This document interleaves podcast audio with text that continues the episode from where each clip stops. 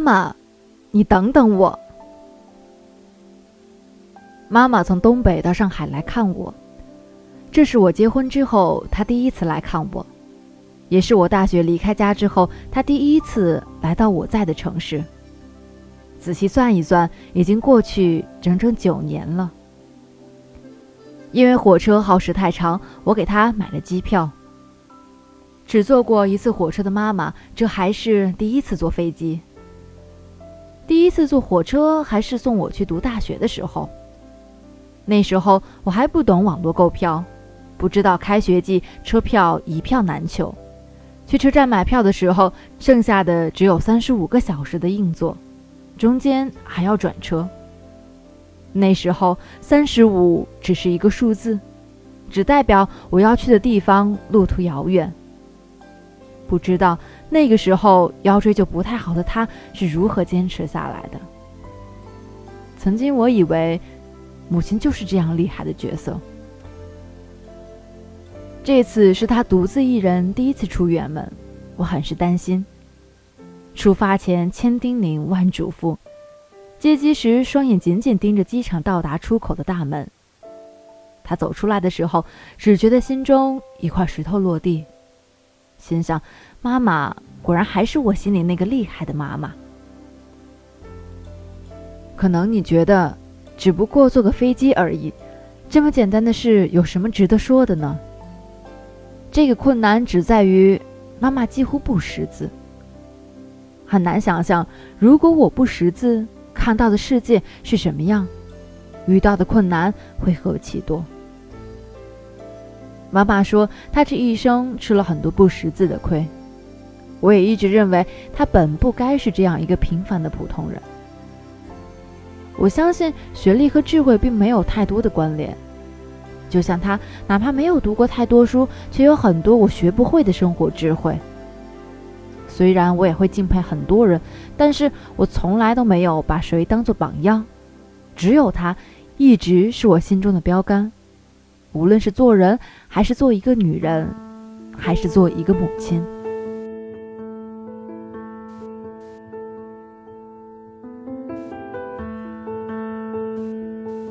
爸爸总是对我说：“你以后一定要对你妈妈好。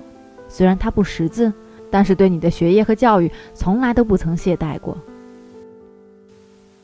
我记得。跳过学前班，直接去读一年级的我，根本不适应学校的生活，只知道贪玩耍赖皮。妈妈每天都督导我做功课，我实在做不完的作业，她会酌情帮我完成。她字写的不好，便叫上爸爸。所以我的语文作业本上都是他写的拼音和爸爸写的汉字。现在回想一下，我的所有试卷和资料上从来都没有他的签字。他只是说：“快让你爸爸签字。”那时候的我成绩只是班级中游，或者是倒数，犹不自知吧。记不得他用了什么神奇的方法，让我从一个吊车尾的学生变成尖子生，成为了邻里口中别人家的孩子。可是他从来都是看清荣辱，不喜炫耀。成绩差时，他不会责骂我。成绩好时，他也不会夸赞我。于是我明白，成绩只是自己的事情。我要用成绩换的不是称赞和奖励，而是更好的未来。所以我一直在努力。研究生以第一名的成绩毕业，这是我交给他的完整答卷。所幸没有辜负他的期望和付出。哪一个孩子的金榜题名离得开父母的苦心和督促呢？但是他关心的从来都不是成绩，他更关心的是我的健康成长。高中时期升学压力很大，每天要补习到十点之后。我是走读生，晚自习结束要骑车回家。如果你没有去过东北，你无法想象十年前的东北冬天的夜晚是多么的寒冷。那些我在学校补课的夜晚。不知道他是如何忍住一天的疲惫和困倦，在那个小小的昏暗的路口，伴着月光，等我回家。我那时从来没有想过，在我回到那个路口之前，他已经在那里等待了多久，是否也会害怕，是否寒冷难耐，又是如何打发那些等待的时间呢？可那时的我太不懂事，每天总是莫名的不开心，总是没有给过他什么好脸色，他却从来没有因此怪罪于我。只有一次。我莫名的发了脾气，对着一同来接我的表弟说了不好的话，他才略带生气的告诉我，不能这样讲话。后来我高中毕业，读了大学，性格也开朗起来，每天嘻嘻哈哈，像换了一个人一样。他从未与我谈起过这些，直到我工作后某个年假回家过年，他跟我聊起我高中时的过往，他说。那时候我不关心你的成绩，我只希望你能够快快乐乐的。原来那时候的我差点让他觉得要患上抑郁症。谁能想到现在看起来这么平和的我，曾经有那么一段灰色的青春？其实我自己也不记得。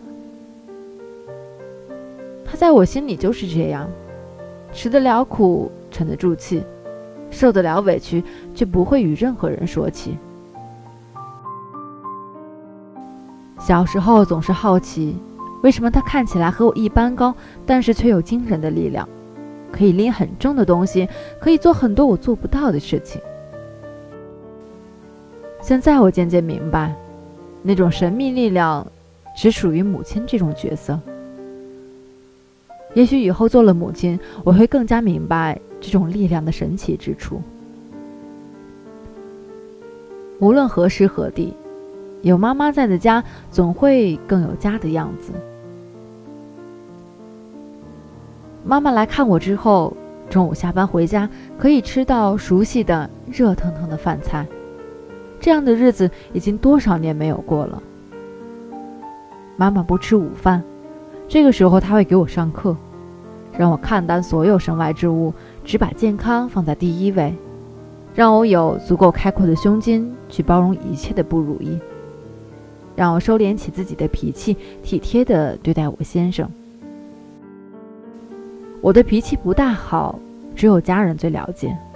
总是在对待至亲的时候表现出顽劣和不耐烦。周末带着妈妈出去玩，刚学习拍照的妈妈拍出来的照片总是不尽如我意。炎热的天气和拥挤的人群让我有些暴躁，渐渐的便会冷下脸。说他拍的照片一无是处。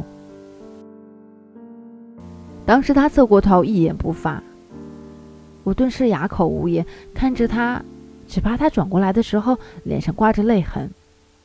愧疚万分的我，赶紧收起自己不耐烦的嘴脸，对他软声细语，为他阻挡拥挤的人潮。愧疚的心情持续了几日，给他买了很多东西，却依旧不能抹去我心中的罪恶感。我知道他想要的从来不是给他买多少衣服首饰，不是带他吃多少美食，不是同他去多少好玩的地方。他只希望与我在一起，看着我一切都好，与我欢声笑语的说说话，聊聊天。希望我能多给他些关注和关心。这些道理我都懂，但是做到却很难。仿佛突然间意识到，孝顺是件很难真正做好的事，而我做的还远远不够。妈妈说过，人年纪大了，总会有些啰嗦，有些想法和我们年轻人不一样，让我和婆婆好好相处，多些谅解，但是却从来不会说，她也老了，也需要我给予更多的关怀和理解。是啊。在我离开家的十年间，他也一下就老了。十年之后，他对自己头顶的白发也学会了接受，看着手机，眼睛会慢慢眯起，吃饭也不再吃的很多。恍然间，她似乎已不再是那个记忆里无所不能的厉害妈妈。时光那么快，我总是追不上她的脚步。她到新的城市立足的时候，我是她的小麻烦。她努力打拼生活的时候，我的成长和学业让她操心。终于，我毕业了，结婚了，有人照顾了，让她欣慰了。可她也慢慢变老了。给他买了第一部智能手机，教他用手机聊微信。他总是第二天早晨起来告诉我，昨天学的又忘记了，要回去慢慢学。急性子的我便要不开心，不理解为什么他总是记不住，告诉他回家没有人教他。其实我明白，这么复杂的操作，对于他这个年纪，自然有很大的困难。也许年轻人要学一分钟，老人家要学十分钟，不识字的他要学一个小时。这其实是相同的时间，我该用更久的时间、更多的耐心和更好的方法去教会他，让他记下。正是年轻气盛的我，可能对于年龄的增长和身体的老去，还缺少太多的理解和包容，缺少基本的设身处地、换位思考。这让我感到很惭愧。以前总是很依恋妈妈，只有在她身旁才有安全感。现在好像她变成了一个孩子，事事都需要听听我的意见。我想她是需要依靠和保护了。这让我体会到莫大的责任感。我想，即使我现在还是不够强大，但是我依然可以照顾好她。婆婆曾说过：“年纪大了，听不得别人说一句批评的话。”我想，这种感觉正如我们小时候一样吧，只希望被表扬，听到批评，心里便很难过。那是一种需要被肯定的期许。他们现在的心情，正如年幼时的我们。